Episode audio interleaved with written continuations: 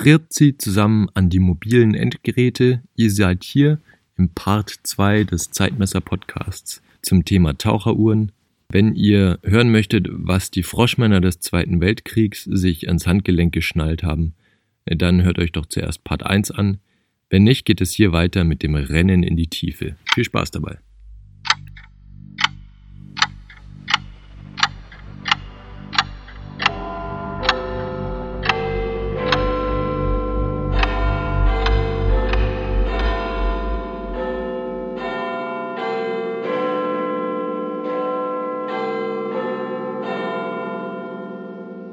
An dem Superkompressor sieht man schon, dass der Wettlauf losging, wer die, ja, wer die Uhr mit der größeren Tiefe, Tauchtiefe sozusagen herstellen kann.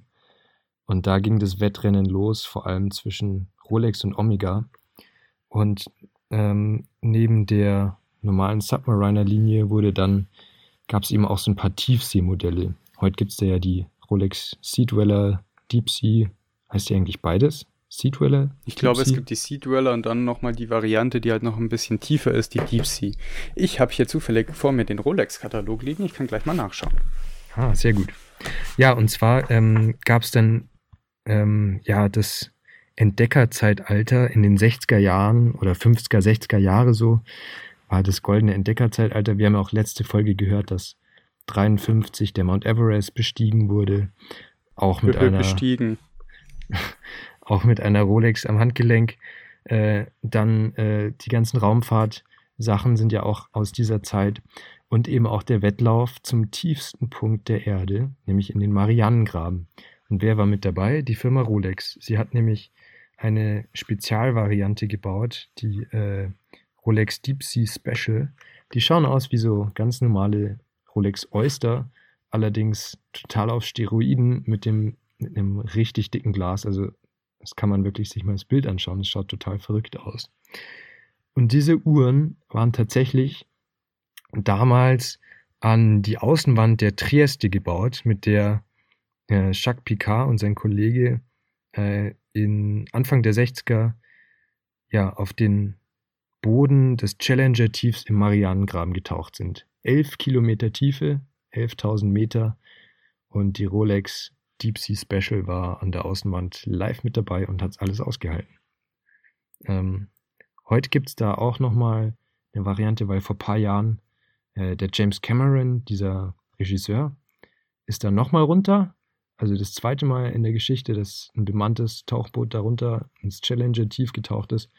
Und da war jetzt eine neue Variante, die hieß auch wieder äh, Rolex Deep Sea Challenger, glaube ich mit dabei und die war, die schaut so ein bisschen aus wie die Sea Dweller, aber auch mal wieder dicker, ähm, aber ist sogar in tragbaren Größen. Also die ist, glaube ich, 51 mm. Ja, also für mich jetzt nicht tragbar, aber es soll Menschen geben, die sowas tragen könnten. Genau, ich habe jetzt hier auch gerade nochmal den Rolex-Katalog vor mir gehabt und durchgeschaut. Und es ist so, es gibt halt die äh, Sea Dweller und dann die Rolex Deep Sea, die halt eben wie gesagt, so eine Sea Dweller auf Steroiden ist. Mhm. Die Sea Dweller hat, äh, wo wir gerade von tragbaren Abmessungen gesprochen haben, 43 mm und die Deep Sea halt dann 44, ist dann auch noch ein bisschen dicker, hat halt dann nochmal ähm, dieses Ring-Lock System, das quasi nochmal ein Gehäuse im Gehäuse ist, wodurch dann halt auch nochmal noch tiefere Tiefen möglich werden. Äh, die ist wasserdicht bis 3900 Meter. Die Deep Sea, also die mit diesem doppelten Gehäuse und die Sea Dweller ist ähm, nur 1220 Meter wasserdicht. Und die Challenger 1900 irgendwas. Äh, 10.900 irgendwas. Genau, also das heißt beim Händewaschen dann die Deep Sea eher ausziehen, nicht dass sie noch kaputt geht. Nicht, dass sie nass wird. Ja, nee, das wäre furchtbar. Ja, aber das, der, der Hauptunterschied ähm, beziehungsweise in den 80ern war es ja noch krasser, weil die Submariner und die Sea Dweller da ja gleich groß eigentlich waren. Zumindest beide 40 mm. Waren die auch gleich hoch? Wahrscheinlich nicht. Ich glaube, wüsste ich jetzt nicht. Aber es war auf jeden Fall nicht so wie heute, dass die Sea Dweller die fettere von beiden war. Also vom Gehäusedurchmesser jetzt. Genau. Also man hat sie von außen gar nicht so angesehen. Ähm, deswegen war der größte Unterschied eigentlich das Heliumventil. Und das ist so ein Ding, ja, heute, wenn sich Leute mal eine richtige Taucheruhr kaufen wollen, dann muss es auch eine mit irgendwie 3000 Meter Tiefe und Heliumventil sein. Aber warum ist das so? Warum gibt es ein Heliumventil? Ähm, es war so, dass in den 60ern auch das Sättigungstauchen erfunden wurde. Ist jetzt nochmal eine Variante für Berufstaucher, also wenn man irgendwie am Boden von Ölplattformen was rumschweißen muss oder so. Und da macht man sich zunutze, dass, ja, wenn man lang genug unten ist, gar nicht noch mehr Stickstoff aufgenommen wird, sondern irgendwann ist der Körper eben gesättigt. Und deswegen sind die dann, ähm, ja, über Tage sozusagen werden die aus dem Druck gehalten. Das heißt, die sitzen in so einer Druckkammer und gehen dann immer mal wieder raus und machen Arbeiten. Dann können die in ihrer Druckkammer wieder hochgezogen werden an Bord, bleiben aber da in dieser kleinen Schachtel sitzen unter Druck, auch wenn sie wieder oben am Schiff sind. Und dann kommen sie wieder runter und können weiterarbeiten, ohne dass sie irgendwie lange Dekompressionssachen äh, machen müssen.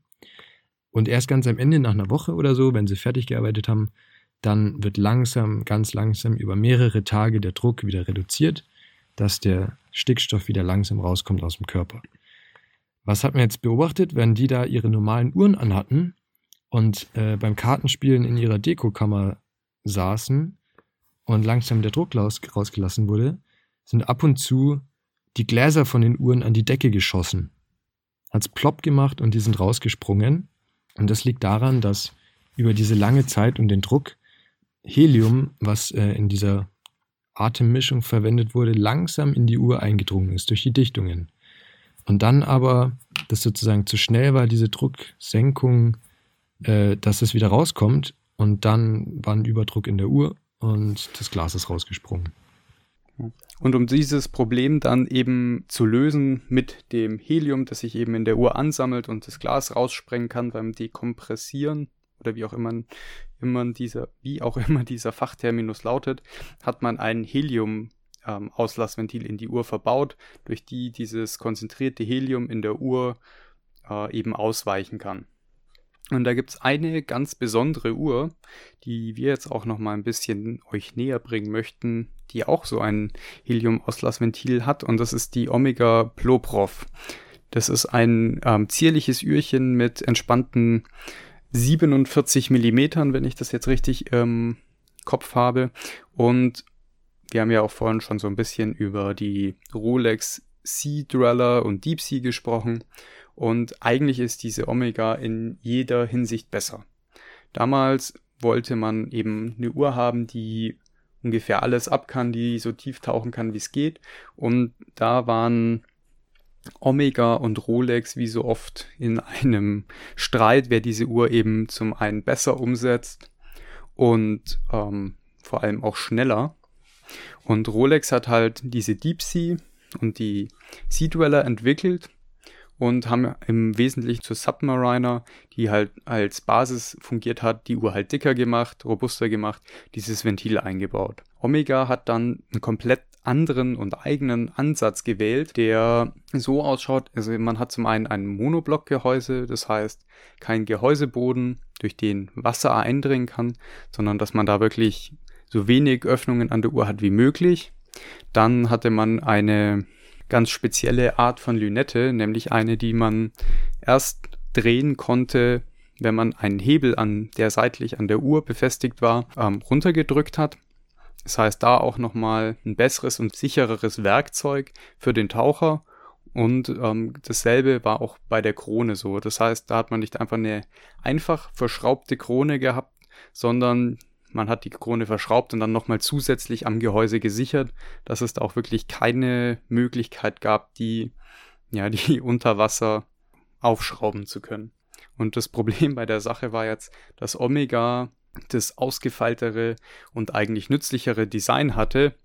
Rolex aber dadurch, dass sie die Uhr, die sie hatten, einfach ein bisschen auf Steroide gesetzt haben, zwei Jahre früher fertig hatten. Das heißt, die Rolex war halt ein kompletter Erfolg, weil sie alle Anforderungen, die an so eine super Tauchuhr gestellt wurden, erfüllt hat und das halt schneller als die Omega, die eigentlich eine bessere Uhr war. Und wie geil ist es bitte sagen zu können, dass die Rolex am höchsten Punkt der Erde und am tiefsten Punkt der Erde war? Und zwar als erster. So ist es. Ja, wir haben uns jetzt den Fight angeschaut in Europa, aber in Japan gab es auch eine Firma, nämlich die Firma Seiko, die auch viel ähm, ja, Bekanntheit erlangt hat mit ihren Taucheruhren. Und da gibt es das Modell Tuna, also Thunfischdose, weil die Uhr ausschaut wie so eine Thunfischdose, weil die einfach so richtig klobig ist. Und die ist auch fürs Sättigungstauchen entwickelt worden, 19, äh, so in den 70ern, glaube ich. Und die haben aber einen anderen Ansatz gewählt. Also die erste Version hatte kein Helium-Auslassventil, sondern die hatte als erste Form, als erste Uhr so eine L-förmige Dichtung, wo anscheinend kein Helium äh, ins, in die Uhr eindringen kann. Das heißt, es muss auch keins mehr raus. Was ich auch ziemlich cool finde. Genau, das findet der Felix also ziemlich cool. Und in Japan, wo wir gerade so schön bei Japan waren, ist noch ähm, ja eine ganz andere, sehr wichtige Neuerung der Uhrenwelt erfunden worden. Und zwar die quarzbetriebene Armbanduhr. Ihr fragt euch jetzt sicherlich, äh, warum reden diese beiden Typen jetzt auf einmal von Quarzuhren, wenn es eigentlich doch um Taucheruhren geht. Ähm, und das hat den ganz einfachen Hintergrund. Uns ist aufgefallen, dass es in den letzten Jahrzehnten zu so einem Wandel kam. Das haben wir ja schon am Anfang so ein bisschen raushören lassen, dass eine Tauchuhr ja eigentlich gar nicht mehr zum Tauchen genutzt wird, sondern dass zum Beispiel die Rolex Submariner oder auch die Omega-Taucheruhren, die heutzutage noch auf dem Markt sind, ja, das sind Luxusartikel und keine Toolwatches mehr. Es hatte den Hintergrund, äh, in den 70er Jahren gab es die Quarzkrise. Seiko hat damals mit der Seiko Astron SQ die erste kommerzielle Armbanduhr rausgebracht. Die war ja in jeder Hinsicht eigentlich besser als eine mechanische Armbanduhr, weil sie war genauer, weniger anfälliger gegen Magnetismus, gegen Stöße und so weiter, hatte eine deutlich längere Gangreserve, weil sie durch die Batterie eben betrieben wurde und nicht ähm, ja durch einen Rotor und Federhaus aufgezogen wurde. Und so kam es halt eben dazu durch diese neue Technologie, dass mit der Zeit mechanische Armbanduhren komplett obsolet wurden. Was man vielleicht noch dazu sagen muss, die sind bei diesen ganzen Vorteilen auch wesentlich günstiger, weil es kein handwerkliches hergestelltes Uhrwerk mehr ist, sondern industriell batteriebetrieben günstig. Und halt auch in riesengroßen Mengen. Es hat dann auch eben dazu geführt, dass die Beschäftigten in der Schweizer Uhrenindustrie vom Jahr 1970 auf 1988 um zwei Drittel geschrumpft sind von 90.000 auf 28.000 und auch die Uhrenbetriebe in der Schweiz ansässig, damals 1600 in den 70er Jahren, auf heute nur noch 600 Uhrenbetriebe auch da zurückgegangen sind. Insgesamt sind dann also diese Taucheruhren, die damals wirklich zum Tauchen verwendet wurden, ähm, ja, nicht mehr das, was sie früher waren und auch heute ein Großteil dieser Uhren eben ja eigentlich nur noch eine schöne Freizeituhr ist, die halt mal zum Schwimmen mit in den Pool geht oder sonst irgendwas. Man muss aber dem Ganzen auch zugute halten, dass sich natürlich mehr Leute jetzt sowas leisten konnten. Und die, mhm. ja, so eine Klasse oder eine legendäre Quarzuhr war die Citizen Aqualand. Die kann man auch sehen im Film The Deep Blue von Luc Bresson.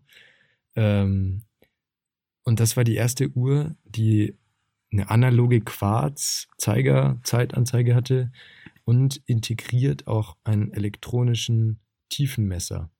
Und das Ganze zu einem ja, ziemlich unschlagbaren Preis. Das hatte, das heißt, dass nach einigen Jahren ungefähr jeder, der irgendwie am Meer beschäftigt war und mit Booten und so zu tun hatte, diese Uhr am Arm hatte, weil sie einfach, ja, alles, was man zum Tauchen braucht, in sich vereint hatte und das Ganze zu einem günstigen Preis. Dann hatten wir jetzt quasi so die eine Richtung oder die eine Entwicklungsstufe der Taucheruhr, die von einem relativ einfachen mechanischen Design ausgegangen ist und sich dann über die Jahre immer weiter verfeinert hat, immer robuster geworden ist. Und jetzt würden wir gerne nochmal einen Überblick geben über die Entwicklung der Taucheruhren so nach dieser Quarzkrise, die ich ja, wie ich es ja vorhin schon mal kurz angeschnitten habe, hin zu einem Luxusartikel. Was ich da einen lustigen Zufall finde, ist, dass die erste goldene Submariner im Jahr 1969 rausgekommen ist, nämlich im selben Jahr, in der auch die Seiko Astron, also die erste Quarz-Armbanduhr, auf den Markt gekommen ist. Summer of 69. Genau. Und da kann man dann quasi sagen, beginnt auch so ein bisschen die Entwicklung der Taucheruhren hin zu, ja, hin zu der Luxusuhren.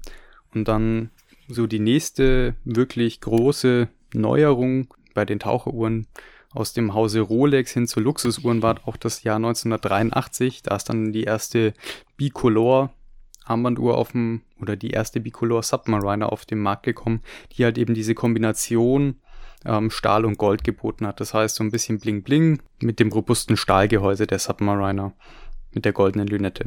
Der nächste Schritt Richtung Luxusuhr war dann ähm, die Yachtmaster. 1994 kam die dann raus. War dann wirklich eigentlich nicht mehr die Toolwatch, die im Vordergrund stand, sondern wirklich so ein bisschen die Luxusuhr, weil wenn man sich die Yachtmaster-Linie anschaut, die es ja auch noch bis heute gibt, dann fällt einem auf, das Grunddesign der Submariner ist da immer noch ganz klar im Vordergrund, aber die Materialien sind anders.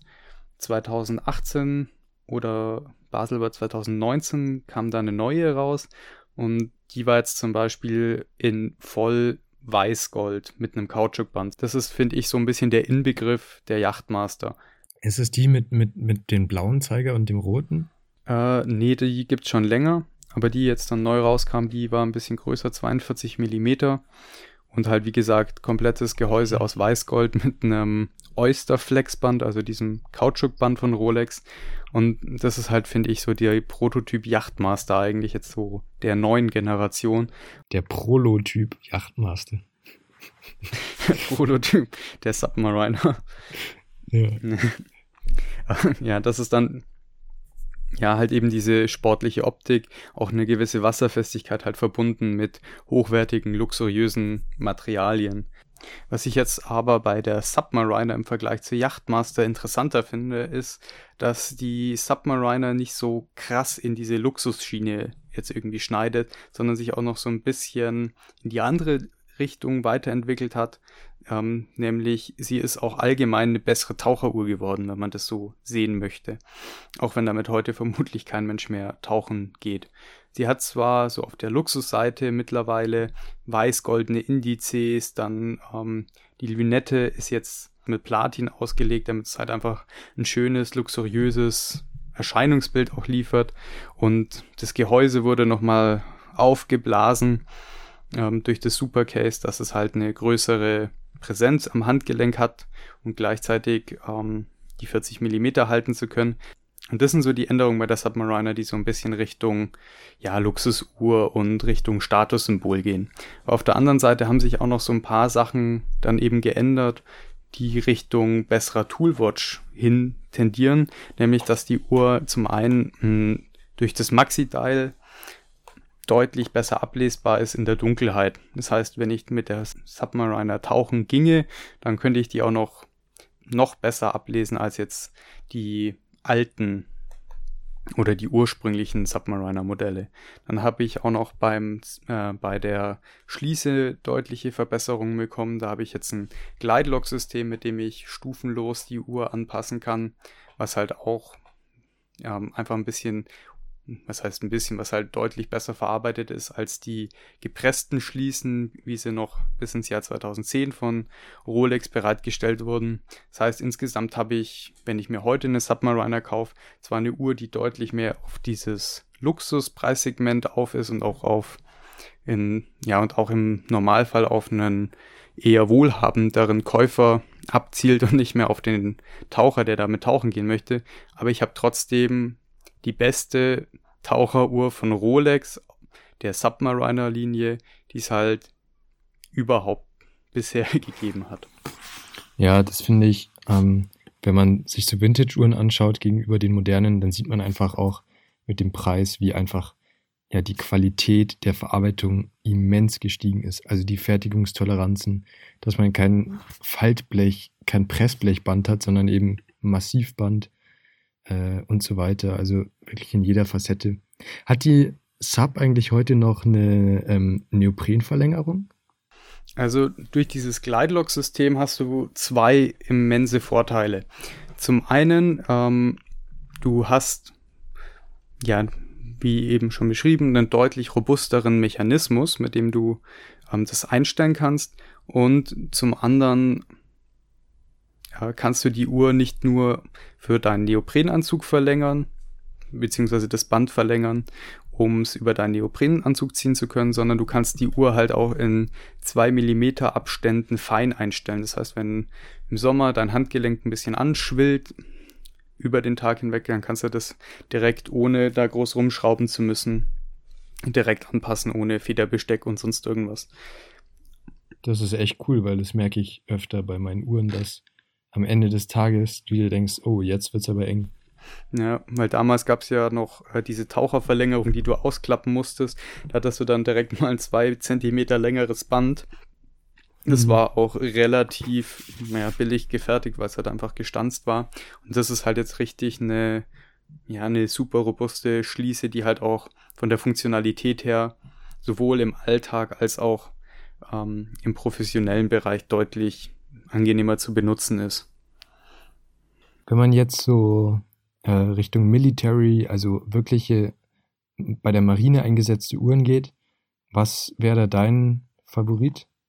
Also wenn du meinst, wenn ich jetzt Taucher wäre und mir da was holen würde? Nee, eben nicht, sondern so Liebhaber und ähm, ja eine Uhr möchtest, die sozusagen real ist, also die wirklich mal eingesetzt wurde als Millspec-Variante. Also von den historischen Uhren oder jetzt aktuell aus dem Katalog? Kannst auch beides sagen. Was ich irgendwie ganz cool finde, ist, dass Tudor, also die Tochterfirma, die Tochtermarke von Rolex, eigentlich eine realere Submariner baut, als es die Submariner selbst eigentlich ist. Wie meinst du? Ja, also die Pelagos-Linie ist so das professionelle Tauchermodell der Firma Tudor. Und die ist halt eben komplett auf Funktionalität gebaut. Das heißt, die ist 500 Meter wasserdicht im Vergleich zur 300 Meter Submariner.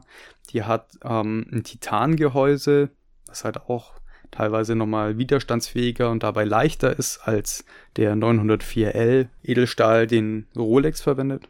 Und vor allem wichtig, ähm, absolut korrosionsbeständig, auch in Salzwasser.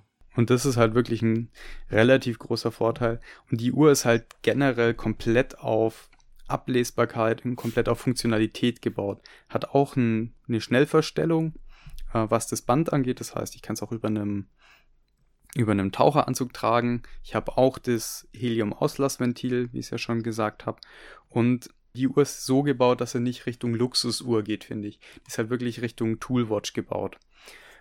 Das erkennt man daran, Rolex verwendet ja, wie gesagt, auch bei der Deep Sea ähm, weiß-goldene Indizes, verwendet eben einen Edelstahl, dass es halt wirklich auch eine luxuriöse Erscheinung ist der Uhr und Tudor geht halt da wirklich komplett auf die Toolwatch. Da sind klar abgesetzte weiße Indizes mit weißer Leuchtmasse. Die komplette Lünette ist nicht mit Platin ausgelegt bei den Ziffern, die drauf sind, sondern halt komplett mit Leuchtmasse, dass ich die gesamte Lünette auch im Dunkeln leuchten sehen kann. Wenn Rolex heute noch mechanische Taucheruhren für Taucher bauen würde, würde sie vermutlich eher eine Tudor Pelagos bauen, als jetzt eine Rolex Submariner oder eine Rolex äh, Sea Dweller. Ich finde ja die Linkshänder-Variante ziemlich cool. Hm. Von der Pelagos. Die hat so, so äh, gefärbte Leuchtmasse, was so ein bisschen retromäßig ist. Aber vor allem die Kronen links, wie sie ja bei meiner geliebten Citizen auch ist. Und was ich auch bei der Pelagos, also bei dieser Linkshänder, nee, bei der, ja doch, bei der Linkshänder-Version so cool finde, ist die Datumsscheibe. Ja, also da wechselt sich immer ein roter und ein schwarzer Wochentag ab. Und das finde ich ist irgendwie auch nochmal so eine coole coole Kleinigkeit. Aber wann ist das immer abwechselnd oder wann ist Wochenende rot oder? Nee, kann ja nicht sein. nee, äh, das ist dann ja wirklich ein Tag rot, ein Tag schwarz. Weiß auch nicht, was das für einen Hintergrund hat, aber ist auf jeden Fall schnieke. Hm. Mhm. Was würdest du dir jetzt so für eine Taucheruhr holen? Vom rein funktionalen Standpunkt aus? Rein funktional. Beziehungsweise, wie du gesagt hast, der Milspec. Ähm, ja, also Milspec, ich habe es ein bisschen drauf angespielt, historisch. Da gab es natürlich ein paar coole Varianten. Also Blancpain haben wir ja schon besprochen, wo es jetzt diese absolut über, also diese absolut krasse 50 Fathom X gibt mit diesem mechanischen Tiefenmesser und so weiter. Krasses Teil, aber ich glaube sehr, sehr teuer. Und nee, ich meine ähm, zum Beispiel Squale Kennst du die Firma? Italienischer Hersteller. Ich glaube, die bauen ja auch relativ viele Submariner-Hommagen auch und GMT Master 2 Hommagen und so weiter. Mhm, da bin ich Auf die bin ich nämlich gestoßen und die waren eigentlich ein Gehäusehersteller. Also die haben unter anderem für Blancpain äh, und auch für Doxa ähm, Gehäuse gebaut und äh, haben aber auch selber immer Uhren hergestellt, aber waren ein bisschen mehr so ja in der Freedive-Szene. Also die waren nicht so bekannt, aber die finde ich ziemlich cool, weil die auch an mehrere ähm, ja, äh, Nationen ausgeliefert haben. Und ja, Doxa finde ich auch eine coole Sache. Wenn man sich die Uhren mal anschaut, die sind halt sehr retro. Das, das, äh, das äh, Klassische ist mit diesem orangenen Ziffernblatt, aber da hat man eben auf der Lünette nicht nur die Minutenrasterung, sondern direkt die Dekomp Dekompressionsskala drauf, also wo man dann direkt die Tiefe auf seine Minuten, auf seinem Minutenring ablesen kann. Was auch so eine, ja, so eine legendäre Version ist. Und was mir gerade noch aufgefallen ist, ähm, wir haben ja vorhin viel von Blancpain geredet und dass die auch, also dass Blancpain eher so die Mil der Militärausstatter war und Rolex eher so für die kommerziellen Tauchgeschichten, also Comex und so weiter. Ähm, und bei Blancpain gab es noch eine Variante für, das, für den Deutschen Bund. Und zwar diese Variante 3H äh, Bund, wird die immer genannt. 3H steht einfach fürs Tritium, das auf dem Ziffernblatt verwendet wird. Und was man da sieht, da ist die Lünette komplett schwarz, die Drehlünette. Ich weiß nicht, ob du die schon mal gesehen hast, die ist eher selten. Nee, noch gar nicht. Also da ist nur ein Dreieck und sonst keine Zahlen drauf. Und da fragt man sich erstmal, ist ja irgendwie Quatsch, wenn man extra die Lünette hat und dann steht nichts drauf. Aber das ist eben genau das, was ich meinte, nämlich, dass die Militärtaucher nicht dieses, diese Dekompressionsproblematik haben, weil sie eben ihre, ihr geschlossenes Atemsystem haben und deswegen sind die, die Minuten eigentlich ziemlich wurscht. Deswegen ist in der Spezialvariante äh, diese Rasterung gar nicht drauf, weil die mehr die Stunden interessieren als die Minuten. Na, okay, wusste ich auch noch nicht.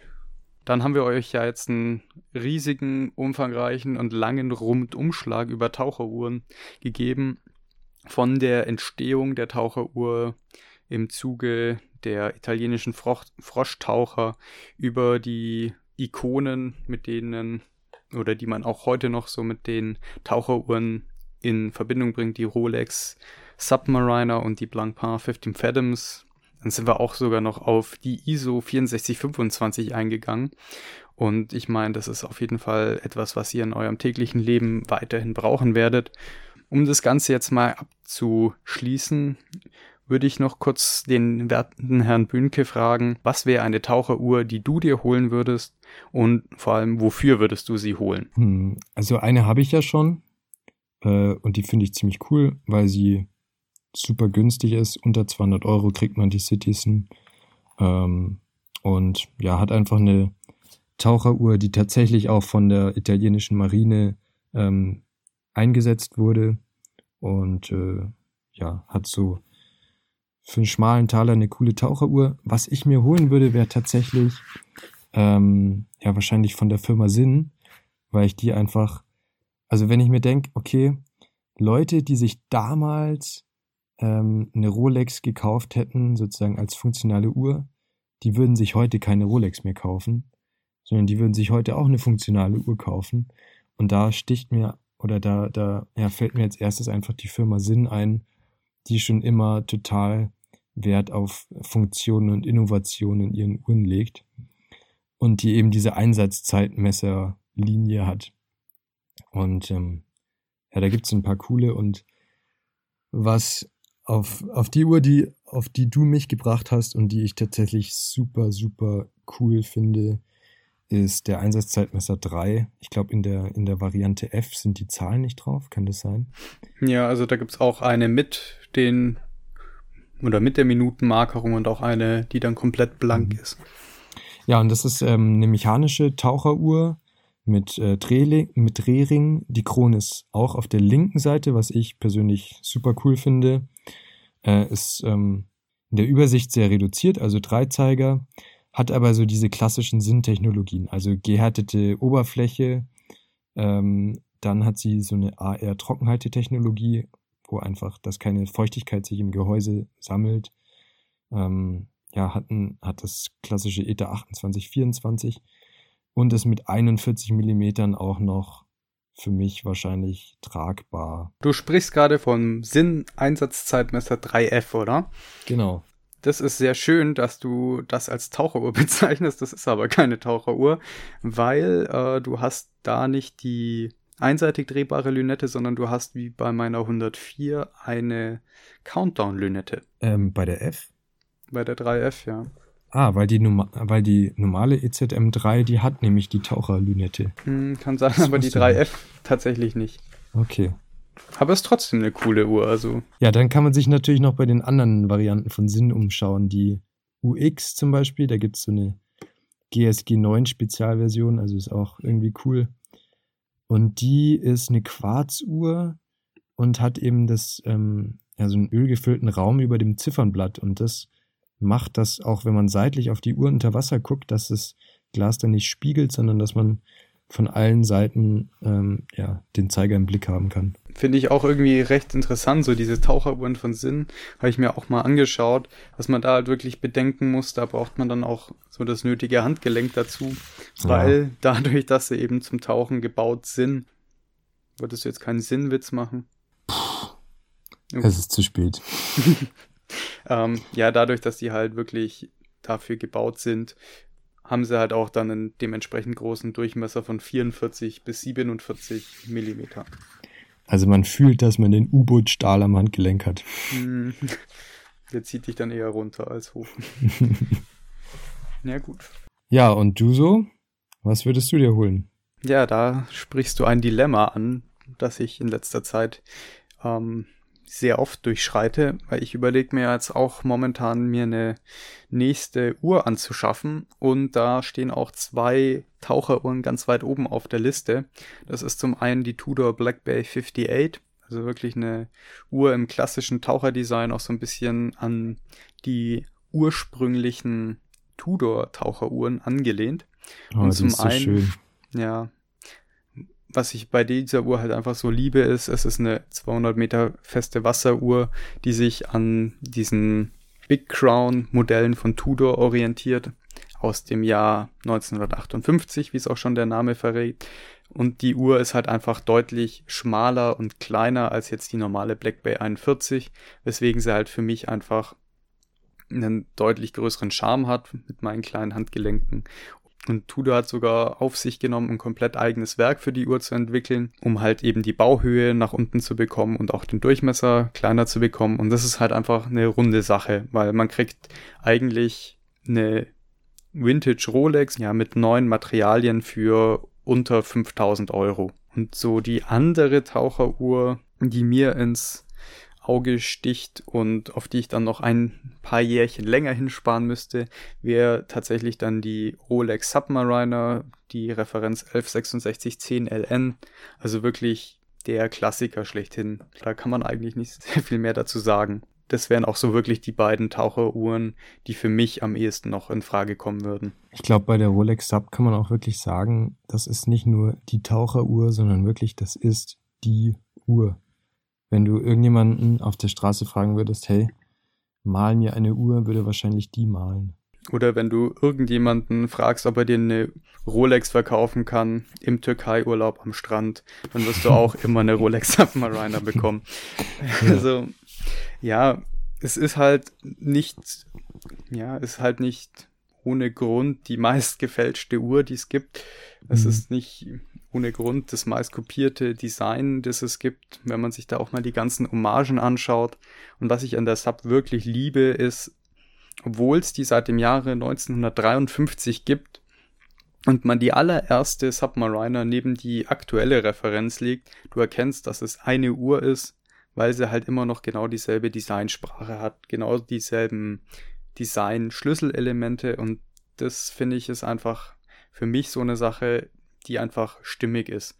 Weil ich mag es, wenn sich so ein Des äh, Design wie bei der Submariner über die Jahre immer weiterentwickelt, wo immer mehr Verbesserungen hinzukommen, ohne dass es sich auf einmal meint, komplett neu erfinden zu müssen. Mhm. Drum ist für mich auch so die Yachtmaster irgendwas, was mir überhaupt nicht taugt, weil es halt einfach so dieser Ansatz ist, ja, das ist jetzt nicht mehr eine Toolwatch, sondern das ist irgendwie jemand, so eine Uhr, mit der reiche Leute von der Yacht hüpfen. Das ist so die Konnotation, die ich dazu habe.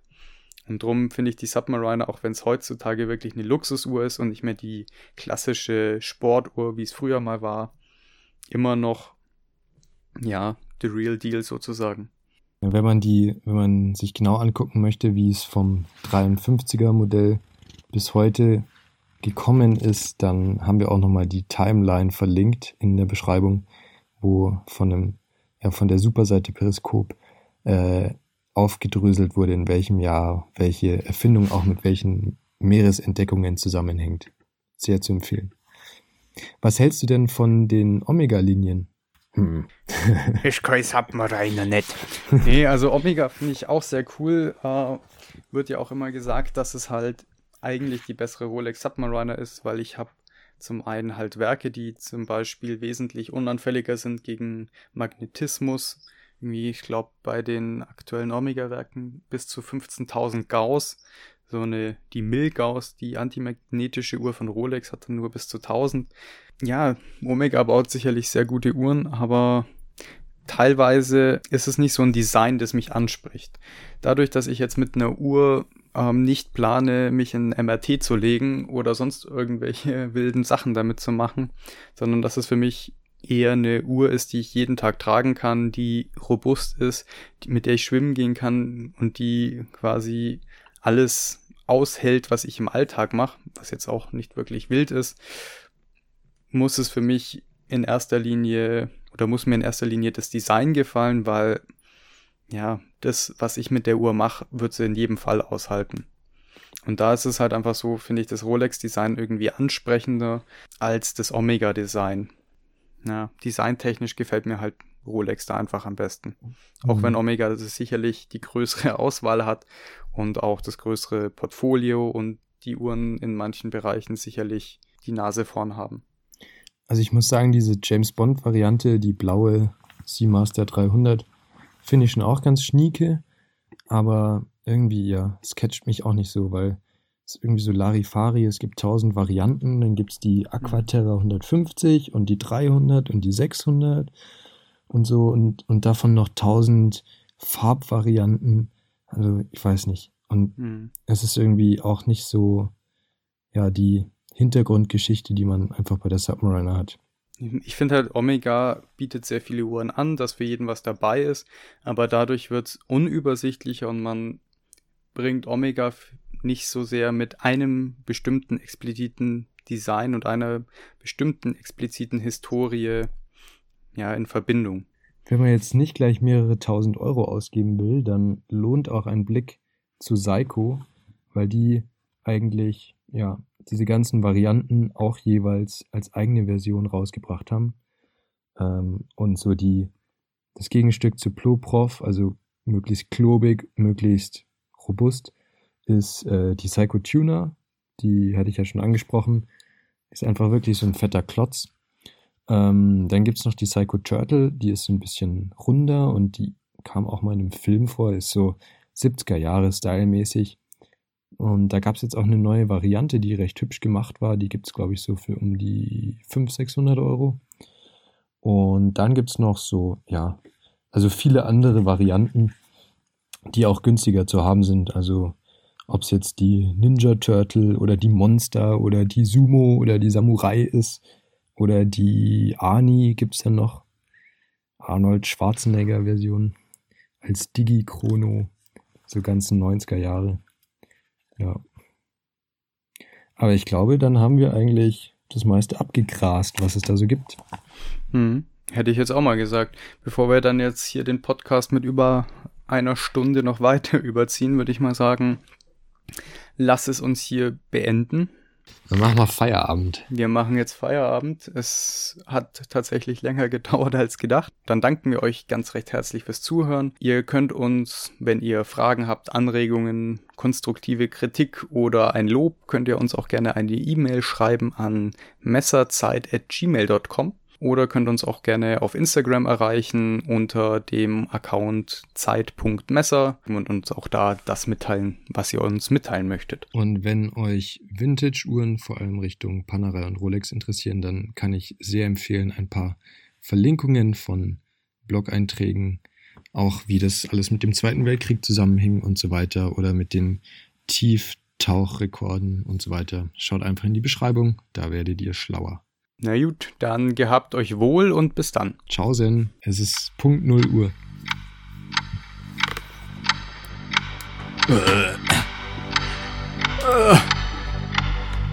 Löschen.